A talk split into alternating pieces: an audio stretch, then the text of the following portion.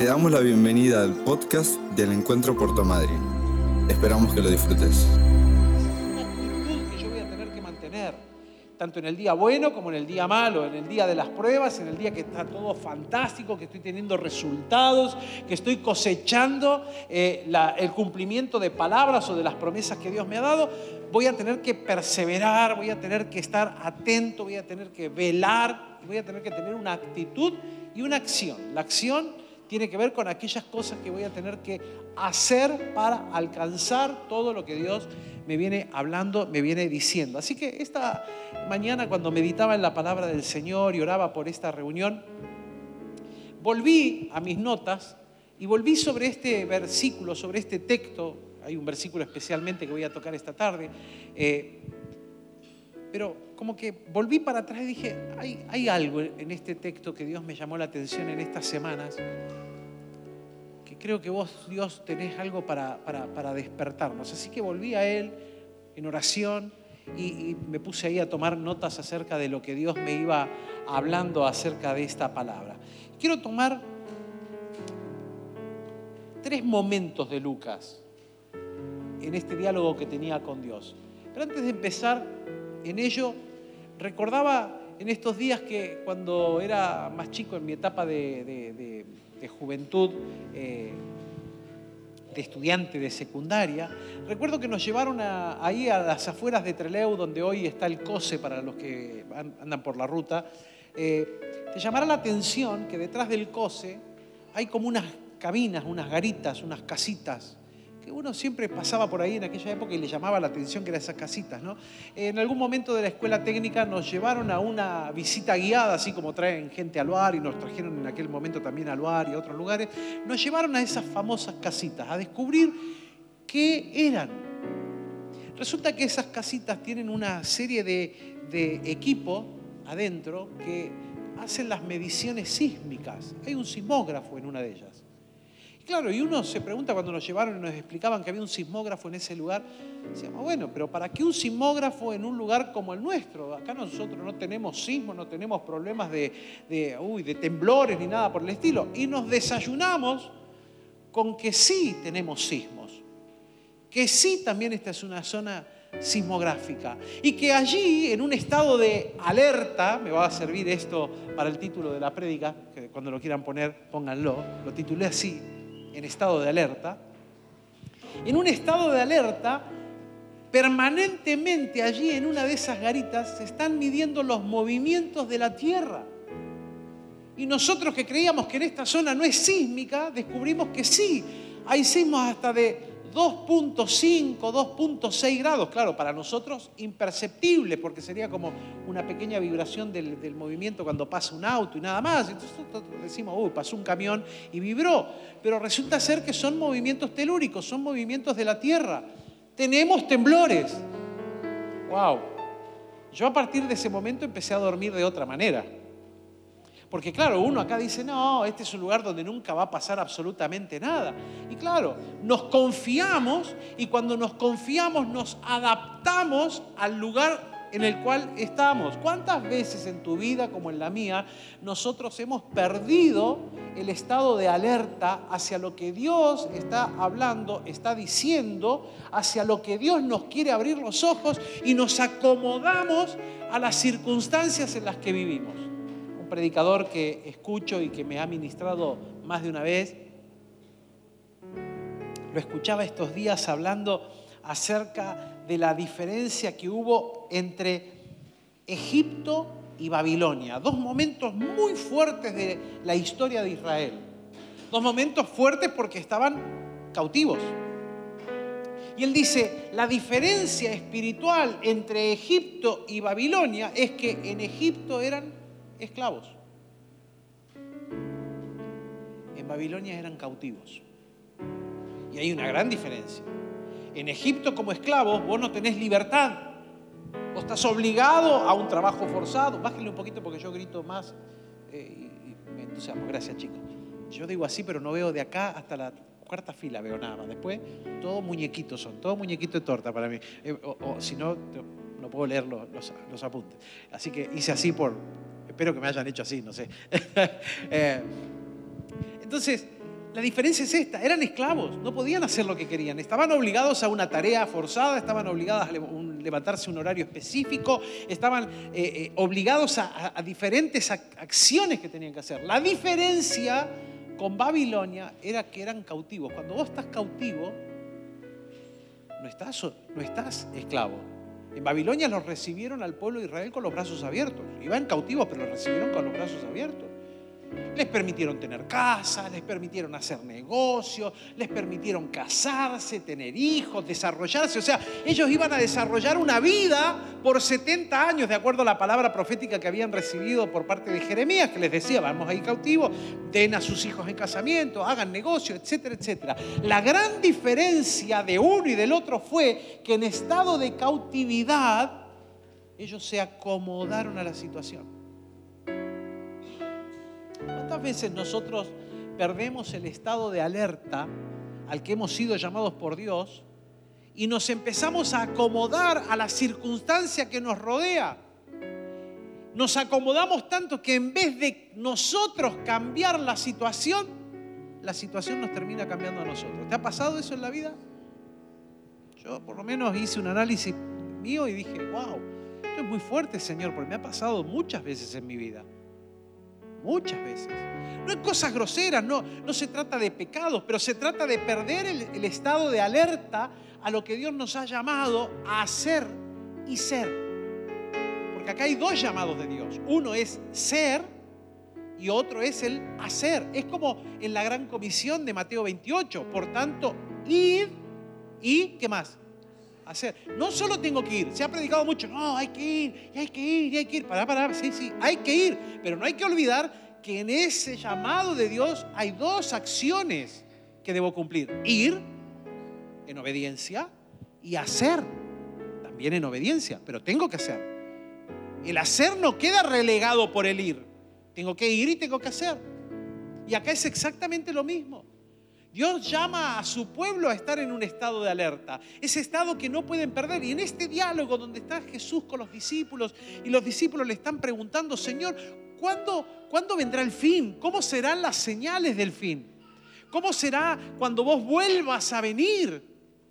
¿Qué va a suceder previo a tu regreso, a tu venida? Para que nosotros esperemos y estemos ahí eh, atentos a tu venida tanto en Mateo 24 como en este correlativo de Lucas 21, vos vas a encontrar que el Señor Jesús le da muchas indicaciones, le da mucha información a los discípulos y los pone en un estado de alerta, como este sismógrafo entre Trelew y Madrid, ahí detrás del COSE. Nosotros dormimos tranquilos. No, esta no es tierra de sismos, no estamos en Mendoza. Los mendocinos están acostumbrados a esto. Los sanjuaninos lo mismo. Dos por tres se les mueve la tierra, ¿no? Como para no perder la costumbre. ¿Qué pasó? Y nosotros decimos, no, nosotros no estamos en un... No, nosotros estamos en el Golfo. Acá jamás va a entrar un tsunami. ¿Por qué? ¿Porque es Golfo? ¿Y si Dios determina que entre un tsunami? Estamos al horno, ¿no? Nos asustamos cuando vemos alguna marejada allá en Playa Unión.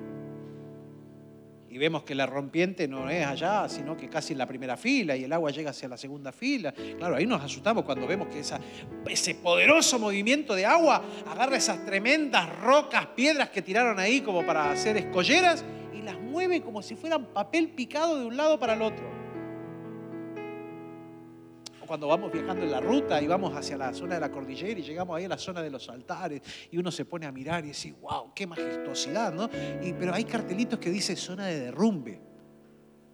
Pero uno no, uno no tiene, bueno, no, ahora estoy pasando yo, ahora no se va a caer ninguna piedrita. ¿Quién te dijo? Porque sos vos, nada más no se va a caer ninguna piedrita. Y si ese justo es el momento que, ¡rum! Pedazo de pared se viene abajo perdemos el estado de alerta. Lo perdemos tanto, pero tanto, que nos acostumbramos a las situaciones de la vida. Y perdemos el, objetivo de lo que Dios nos está pidiendo. Dios nos está pidiendo ir y hacer. Dios quiere ocuparse de nuestro ser, pero quiere ocuparse también de nuestro hacer. O sea, siempre me encuentro con una doble acción de parte de Dios. Y para poder cumplir esa doble acción, yo tengo que estar en un estado de alerta. Tengo que ser como un radar. Es increíble que todos los países tienen un sistema de vigilancia. Y tienen gente que está en estado de alerta permanentemente, guardias.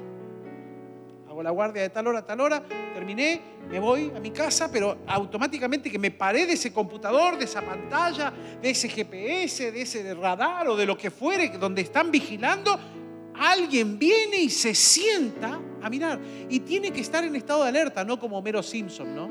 Que trabaja en la planta nuclear y duerme. No, no, tenés que estar en estado de alerta. ¿Por qué? Porque cualquier cosa que se salga del lugar pone en peligro otro tipo de cuestiones. Pone en peligro, por ejemplo, vidas. El día que entramos a la, a la represa que tenemos acá nosotros, en el dique Ameguino, me llamaba la atención la sala de goteo, la sala de filtración. Hay una sala de goteo y filtración donde está filtrando agüita. Hay como una gran aguja que se mueve allá abajo, te agarra, ¿viste?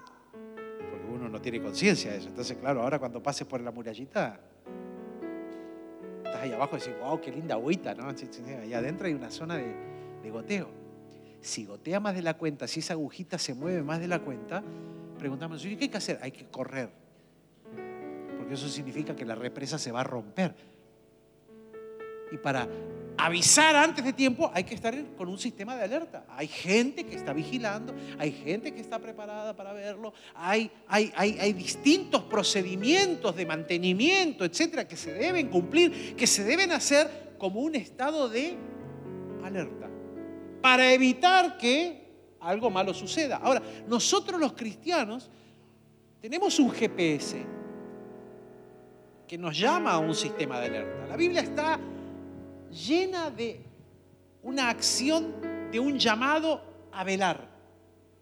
Desde el Antiguo Testamento al Nuevo Testamento vas a encontrar que constantemente Dios llama a su pueblo a estar atento y velar.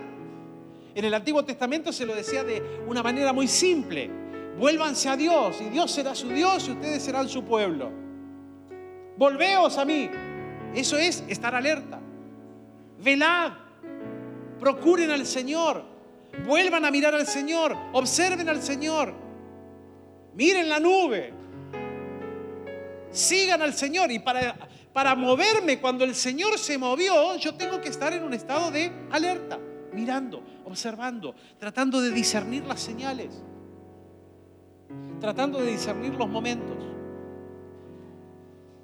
Lucas 21, versículo 13, dice, esto os dará oportunidad de testificar. Cortito el versículo, claro. Si vos decís, ¿qué es lo que me va a dar oportunidad de testificar? Versículo 11, habrá grandes terremotos. Mira, si agarras el 10, se levantará nación contra nación y reino contra reino. Habrá grandes terremotos y plagas, el COVID hambre en diversos lugares, terrores, señales en el cielo.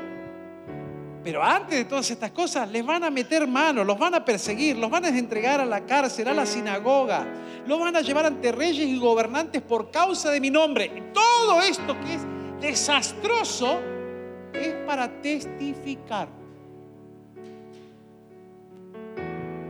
¿Qué hiciste durante el COVID? ¿A cuánta gente le diste testimonio? No, pastor, a mí me agarró COVID. Ah, bueno, sí, sí, a mí también. Pero seguimos de este lado. A algunos les agarró y partieron. ¿Usaste el día malo como la oportunidad para testificar? No, porque en el día malo la mayoría procuramos salir del día malo.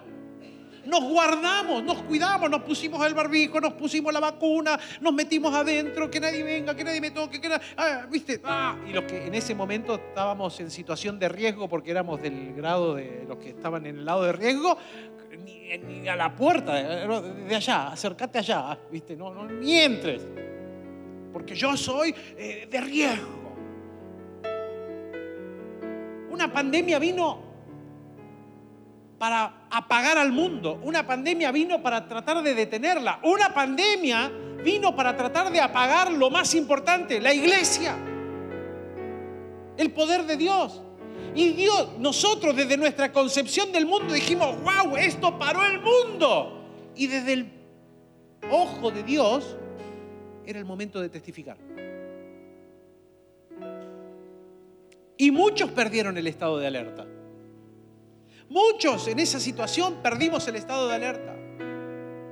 Muchos salimos a cubrirnos, a guardarnos, a protegernos, el barbijito, la vacuna, que esto, que aquello, que lo otro. A muchos les agarró después cuando nos liberaron la fobia a salir. ¿Cuántos tardaron tiempo en salir de la casa? Porque tenían miedo. Yo recuerdo uno de los días que podíamos empezar a salir a caminar, intentamos sacar a uno de nuestros hijos a caminar. Pánico tenía, corría en la calle. Volvió corriendo a casa, no, no, no, no podía. Porque la situación nos acomodó. Y en vez de entender nosotros que teníamos un estado de alerta para testificar, nos acomodamos a la situación. Eso sigue pasando hasta el día de hoy. Lucas 21, 19 con vuestra perseverancia, ¿qué dice ahí? Uy, decilo fuerte esto. ¿eh? Vamos a leerlo fuerte. Todos juntos. Con vuestra perseverancia ganaréis. ¿Vos querés ganar tu alma? Tenés que perseverar. Si vos no querés perder tu alma, tenés que perseverar. Si queremos ganar nuestra alma, tenemos que perseverar. ¿En qué debo perseverar? Justamente en todo lo anterior que vengo leyendo. ¿En qué debo perseverar? Por ejemplo, el versículo 15 dice, yo les daré palabras y sabiduría que ninguno de vuestros adversarios podrá resistir ni refutar. Ni un cabello, dice el verso 18, de tu cabeza perecerá en medio del tiempo malo. No te calles. Testifica. Habla. Tenemos una orden dada por Dios. Porque si no hablamos, perderemos nuestra alma. Eso está diciendo el texto. Perdóname, te lo parafraseo al revés. Veámoslo a la inversa. Si yo callo mi boca, si yo dejo de hablar, si yo dejo de dar testimonio, voy a perder mi alma. No porque Dios me retira su gracia, sino porque me termino acomodando al sistema del mundo, me termino ayornando a un sistema que no quiere escuchar de Dios. Y el plan de Dios para percibir lo que viene por delante, para estar velando antes de su regreso, implica, número uno, una oportunidad de testificar. Estoy en un estado de alerta porque tengo, número uno, una oportunidad enorme impresionantemente enorme de testificar. Míralo, míralo de esta manera, por favor. Estamos en medio de una crisis increíble en la República Argentina. Increíble. Ah, ya no quiero hacer política ni hablar de políticos. Estamos en una crisis terrible, terrible, terrible. Pero la Biblia levanta una verdad absoluta. Decí conmigo, verdad absoluta. De vuelta, fuerte. Verdad absoluta. ¿Cuál es la verdad absoluta? no he visto justo ni aún uno desamparado. Decirlo conmigo, no he visto justo desamparado. ¿De qué lado de la verdad te vas a parar vos? Me voy a dejar gobernar por la situación. La situación es real. Vamos a la anónima y gastamos. Hijo de madre. Pero la verdad absoluta que dice, no he visto justo desamparado. Ahora, para experimentar que soy un justo, que no está desamparado y que en medio del tiempo malo Dios multiplicará los recursos en mi vida, en mi casa y aún en la alacena. Ay, pero me queda un poquito de hierba. Prepárate para ver los milagros de multiplicación en los poquitos, que no se van a acabar que te van a dar testimonio. Vos vas a ser humillado, porque algunos están diciendo, bueno, sí, pastor, sí, sí. Algunos, déjame decírtelo así, proféticamente, algunos van a ser humillados, viendo que los poquitos no se acaban, que los poquitos se multiplican, que con media tacita de arroz comieron ocho, que es imposible, pero van a comer ocho. Porque Dios dice, no he visto justo desamparado. Y esa es una verdad absoluta. En el estado de alerta, Yo tengo una oportunidad de testificar de esa verdad que no he visto justo ni a uno desamparado. Que es verdad que estaba la situación. ¿Cómo haces para que te alcance? ¿Cómo lo estiras? ¿Es de chicle tu billete? No, es el mismo billete que tenés vos, el que tengo yo. Pero entonces, ¿cómo a vos te, Ahora, la matemática es 2 más 2 es 4. Entonces, más de una vez nos preguntan, pero ¿cómo hacemos para que esto no es chicle? Claro, ¿a dónde estaba la clave? En la obediencia. Cobrábamos, lo primero que hacíamos, el diezmo del Señor, punto. No es discusión. Porque la Biblia dice, indefectiblemente te presentarás delante del Señor sin tu ofrenda y sin tu diezmo. Es indefectible, o sea, no hay chance, no tenés chance, no tenés oportunidad. Perdón, no te enojes con el cartero. Eso dice la Biblia en Malaquía. Arreglátela con el profeta Malaquía, peleate con Malaquía en tu casa. Por las dudas, ¿no? Si alguno se está enojando conmigo, como yo no te veo, no sé si me estás mirando con buena cara o mala cara. Por, por las dudas te lo digo, peleate con Malaquías. No, no conmigo, no te enojes. Ahora, nosotros dijimos, si esa es una verdad, la voy a aplicar. Y Dios es fiel. Todo el tiempo. Todo el tiempo. Entonces estamos ante una oportunidad de dar testimonio, de dar testimonio de que Dios te multiplica los recursos, de que Dios te alimenta, de que Dios paga tus cuentas, de que Dios te sostiene de la mano derecha, de que Él es sombra a tu mano derecha. Estamos a tiempo. Tenemos un tiempo increíble para dar testimonio en medio de una terrible malaria, de que en la casa del justo no hay justo ni aún uno desamparado y dice, ni que mendigue pan. Aleluya. ¿Alguien puede decir gloria a Dios a eso? Estamos ante la oportunidad de que el mundo, en medio de una situación mala, vea que en la mesa, en la casa del justo, por ejemplo, hay ascensos, hay nuevos trabajos. Aleluya. Alguno me mira y me dice, pastor, vos, vos estás en la estratosfera. No, no, estoy en la República Argentina, pero ya lo viví. Año 95, ya lo viví, hiperinflación, mega inflación, peor que esta. Y veía a mi mamá y a mi papá romperse el lomo y trabajar y buscar. Y cuando cobraban, y yo la acompañé siempre a mi mamá a comprar y ir a la anónima de aquella época, venir con las bolsas cargadas y decía, uy, hoy vamos a comer bien, está, lindo esto. Y de llegar a casa y mi mamá agarrar tres cuartas partes de todo lo que compró y salir a repartirlo casa por casa, casas que ella se enteraba que tenían necesidad. Y después ver a mi viejita cuando la lavaba la ropa y la colgaba, la sacaba después de que se secó y la empezaba a planchar, porque ella era así, era rápida la idea, ¿no? si hoy con los 84 años es una locomotora, imagínate en aquella época, era un tren bala, había que seguirle el ritmo a la idea. Y cuando se ponía a planchar decía, ¿por qué este pantalón está duro? Metía la mano y sacaba plata. Plata que no estaba ahí, porque ella cuando te lavaba un pantalón tenía una aspiradora chiquitita, parecía, te sacaba las pelucitas de todo porque no quería que la ropa se manchara ni se marcara con nada tiempo de oportunidad. Decirle que está al lado, tiempo de oportunidad para que des testimonio. Y para eso tenés que estar en un estado de alerta. ¿Alerta de qué? Alerta de hacer todo lo que Dios te pide que hagas y cumplirle a Dios con todo lo que Dios te pide que le cumplas para que Él te bendiga en la manera que Él ha pensado en bendecirnos porque no he visto justo ni aún uno desamparado ni que mendigue pan. Aleluya, gloria a Dios. Lo segundo es la perseverancia. ¿Perseverar en qué? Debo perseverar en cumplir lo que Dios me ha pedido que tengo que hacer, en lo que tengo que creer, en lo que tengo que vivir, en lo que tengo que practicar. Mientras me ocupo de Él, Dios le está dando esta palabra diciéndole, los van a meter a la cárcel, los van a, presentar ante jueces, pero no tengan miedo. Ni se preparen, a ver, ni estén pensando que van a decir, yo les voy a llenar la boca. Les voy a dar una sabiduría que los voy a humillar a los otros. Pero para que venga esa sabiduría, ustedes deben perseverar. Y por último, mira, versículos 34 al 36. Estad alerta no sea que vuestro corazón se cargue con disipación y embriaguez y con las preocupaciones de la vida. Y aquel día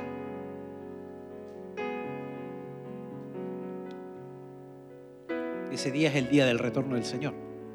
Y aquel día venga súbitamente sobre vosotros como un lazo, porque vendrá sobre todos los que habitan sobre la faz de toda la tierra. O sea, Dios va a volver. Gracias por el amén, no era para mí, ¿eh? es que vos lo estás creyendo. Dios va a volver. sobre todos. Sobre el que cree, sobre el que no cree. Sobre el agnóstico, sobre el que está el Hare Krishna, sobre el musulmán, sobre el palestino, sobre el israelita, sobre todos nosotros. Va a volver.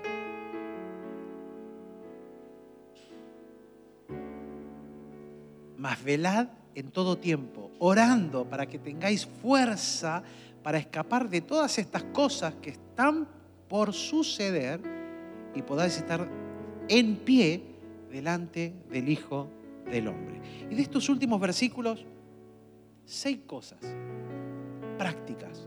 Número uno, Dios dice en el verso 34, estén alerta. Debo mantener el estado de alerta. No tengo todo el tiempo para desarrollártelo, es más largo, pero ¿por qué debo estar alerta? Porque si yo no estoy alerta, el enemigo va a entrar en mi casa. Si yo no estoy alerta, el sistema del mundo me va a robar mis hijos. Si yo no estoy alerta, las redes sociales y todo lo que hay van a apagar mi fe.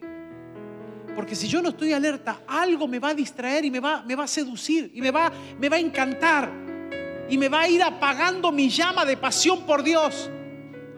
Porque si no estoy alerta, algo va a querer ocupar el primer lugar que es de Dios. Y para no caer en todo eso, yo debo tener un estado de alerta permanente. Ser entendido en los tiempos. Entender el momento que estoy viviendo. Entender, cada uno de los que estamos acá, tenés que estar en un estado de alerta de acuerdo a tu edad. Sos un niño, tenés que estar alerta en lo que está pasando con otros niños, con los pre, con los adolescentes, con los jóvenes, con los de mediana edad, con los que entraron en la primera etapa de matrimonio, con los que están en la mitad del matrimonio, con los que están ya casi jubilados de matrimonio, con los que ya son abuelos, con los que ya han perdido tal vez a alguien de su familia al lado de uno con el que está solo, con el que está acompañado o acompañada. Tenés que estar en un estado de alerta para que el enemigo no logre entrar en tu casa, no logre entrar en tu vida, no logre apagar lo que no debe apagar. El llamado de Apocalipsis que te decía el fin de semana era estar alerta, velad antes de que las cosas que están por morir se mueran. Tenemos que estar en alerta. Porque el enemigo trabaja todo el día, todo el tiempo. El enemigo no se toma franco. Yo no me puedo tomar franco de mi vida espiritual porque el día que me tomo franco de mi vida espiritual, algo o en algún lugar o en alguna cuestión el enemigo gana. Pensamiento, conducta, distracciones. El enemigo gana porque él no se toma descanso. Vuestro adversario, el diablo, trabaja todo el día, todo el tiempo. Eso no caemos en tentaciones por caer en tentaciones.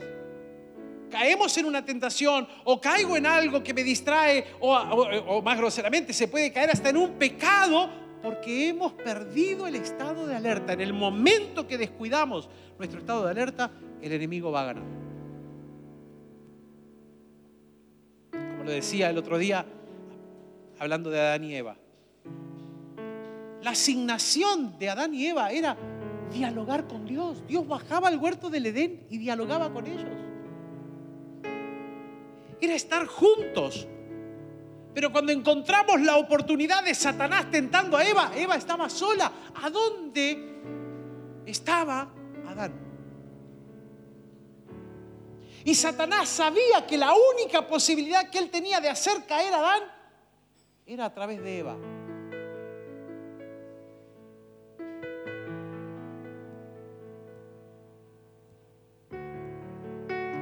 Par de lindos ojos encantan al hombre. Wow. Wow.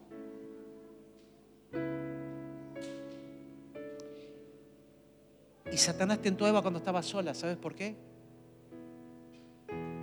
Porque Dios los pensó para estar juntos, para llevar adelante un plan juntos.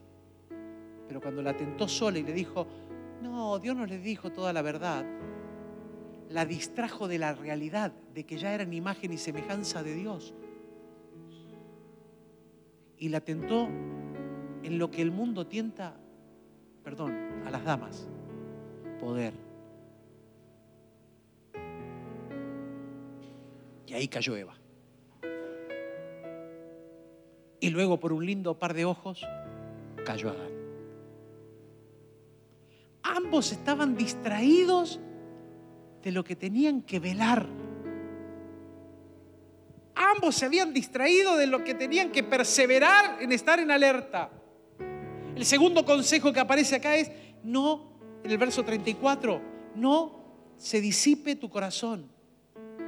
Que vuestro corazón, dice, no sea que vuestro corazón se cargue con disipación. ¿Por qué debo estar alerta? Porque si yo no estoy alerta, algo en mi corazón se disipa, algo en tus emociones cambia, algo en tus emociones busca otros lugares para emocionarse.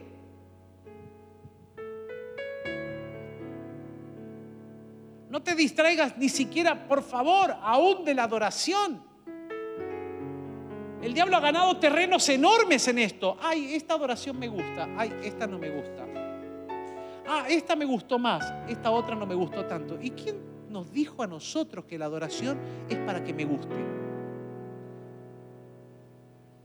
Eso sucede porque mi corazón está disipado, está buscando su gusto, está buscando su placer, está buscando su lugar de comodidad. Y nos distraemos y el corazón se disipa fácilmente. El corazón se encanta fácilmente. También se desencanta fácilmente cuando no velamos por lo que tenemos que velar. Cuando no cuido lo que tengo que cuidar, mi corazón se disipa. Y, Jesús le dice, estén alerta, no sea que por causa, te lo digo al revés, de no estar alerta, tu corazón se cargue la opresión, se cargue de disipación y agrega embriaguez. Y la embriaguez es la pérdida de los sentidos. La embriaguez es lo que te hace perder el sentido. No solo estoy disipado, cargado con algo que me distrae, sino que ahora me embriaga. Fíjate cuál es el plan del enemigo. El plan del enemigo es que te distraigas, que pierdas el estado de alerta. Porque si perdemos el estado de alerta, algo en mis emociones, algo en mi corazón va a empezar a buscar su propio encantamiento, lo que le gusta. Se va de lo que no le gusta a lo que le gusta y ahí oscila y en esa oscilación cada vez más la llama de pasión por el Señor se apaga y al rato se embriaga.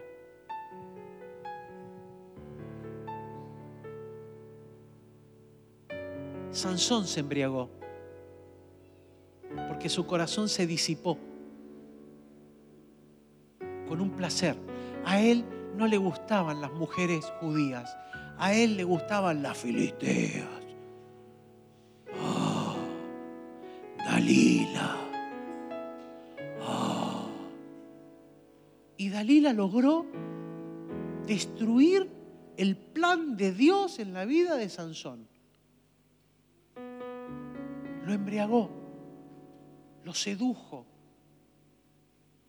Y la gloria de Dios se terminó apartando de Sansón, dice el texto, ¿no? Qué, fuerte eso. Y Sansón despertó como una vez más y dijo, ahora voy a matar a los filisteos. Y dice, y no se había dado cuenta que Dios no estaba con él. Cuando tu corazón está disipado y está embriagado, tus sentidos están embriagados, se perdieron los sentidos, no nos damos cuenta cuando Dios ya no camina por la misma vereda por la que camino yo. Por eso, nuevamente, en el verso 36 encontramos una orden. Velad. Velad en todo tiempo, velad, velad en todo tiempo, orando, para que tengas fuerza. ¿Fuerza para qué? Para escapar. ¿Por qué tengo que velar? Porque cuando yo estoy velando puedo escapar de todas estas cosas que el enemigo tiene para seducirme, para embriagarme, para distraerme, para apagarme. Si yo no estoy velando, no voy a poder escapar. No me voy a poder dar cuenta, no voy a poder percibir que lo que está viniendo es una distracción. Que lo que está viniendo es una seducción a mis sentidos, a mis emociones, a mis gustos, a mis placeres. Pero en ello no está Dios. Y me voy a meter de cabeza en algo que Dios no quería para mí.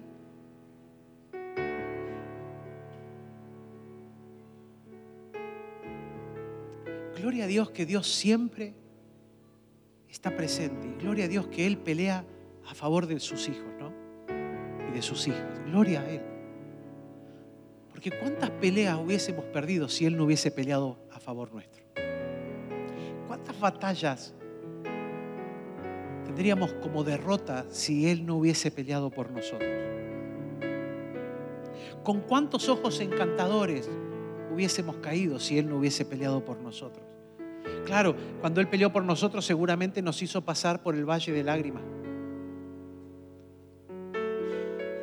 Porque en esa pelea Dios tuvo que matar placeres nuestros, pero que no eran placeres de Él. Y lloramos porque algún placer nuestro se murió. Pero ese dolor era Él peleando para ayudarnos a escapar. Ahora el Señor dice, velen, estén en estado de alerta para que puedan escapar de todas estas cosas, para que puedan huir de todas estas cosas. Y sobre todo, termina el verso 36 diciendo, para estar de pie ante el Hijo del Hombre. Yo debo velar, debo perseverar, debo aprovechar el tiempo de oportunidad de testificar, debo perseverar, debo estar alerta, no debo disipar mi corazón, no debo huir de las cosas que me embriagan, debo escapar de todo esto que quiere seducirme para apagarme por una sola razón. Que cuando Él venga me encuentre que estoy de pie delante de Él. Estoy con la cabeza en alto no estoy destruido, no estoy apagado, no estoy pinchado, no estoy desaparecido. No soy un NN espiritual. Estoy de pie delante del Señor. Me apasiona esa canción que dice, aquí estamos. ¡Qué verdad! Y dice, aunque algunos ya no están a nuestro lado, aquí estamos un poco más de años, con algunos golpes, con alguna que otra herida. Pero aquí estamos. ¿Sabes lo que significa? Estoy de pie. Persistí, me mantuve, perseveré, soporté la tormenta, estuve en alerta, huí a tiempo. Aquí estamos, de pie ante tu trono. Acá estoy, parado ante la gracia Tal vez no tuve lo que quise. Tal vez no alcancé lo que me hubiese gustado en mis emociones. Pero acá estoy. Vino el Cordero y yo estoy parado delante de él. Vino el Cordero y me encontró en mi puesto de guardia. Sobre mi puesto estaré, dice el profeta. Sobre mi puesto de guarda estaré, velaré. Voy a estar en el lugar donde me asignaron. Y cuando Él venga, me va a encontrar puesto de pie delante de Él. Lo voy a recibir mirando. Lo voy a poder ver. Él no va a tener que venir a levantarme la cabeza para decirme, mírame, ya volví. Me va a encontrar atento.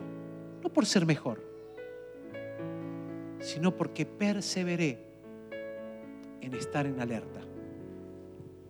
En estado de alerta.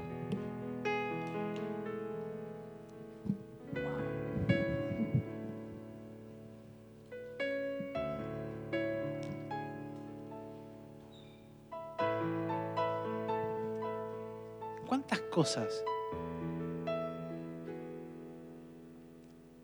se cayeron de nuestra mano por no estar en estado de alerta?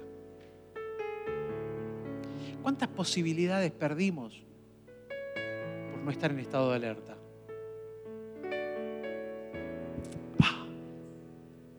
Si me hubiese animado y le... yo tenía una gana de decirle, ¿y por qué no le dijiste? Ah, me ganó la timidez. Perdiste el estado de alerta. Prediquen en tiempo y fuera de tiempo. Este es el mejor momento para dar testimonio del poder de Dios. Este es el mejor momento, esta es la mejor oportunidad para velar, para estar sobre mi puesto de guarda, para perseverar, para no dejarme disipar el corazón. Me, impacta esto porque en el verso 34, cuando dice, no sea que vuestro corazón se cargue con disipación y embriaguez por las preocupaciones de la vida. Mirá con qué se disipa el corazón. Con las preocupaciones de la vida. Repetí conmigo. No he visto justo desamparado. ¿Las preocupaciones de la vida te van a disipar de esa verdad o te vas a anclar a esa verdad? Porque esa es una verdad absoluta. Y Dios no miente. Dios la quiere cumplir en aquel que se abraza a esa verdad en el día de la tormenta. Que pone su fe en el Señor.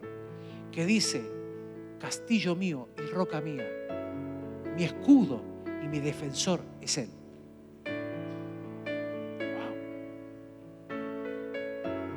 Él es el que me hace sombra a mi mano derecha. El que habita la sombra del Altísimo, del Omnipotente,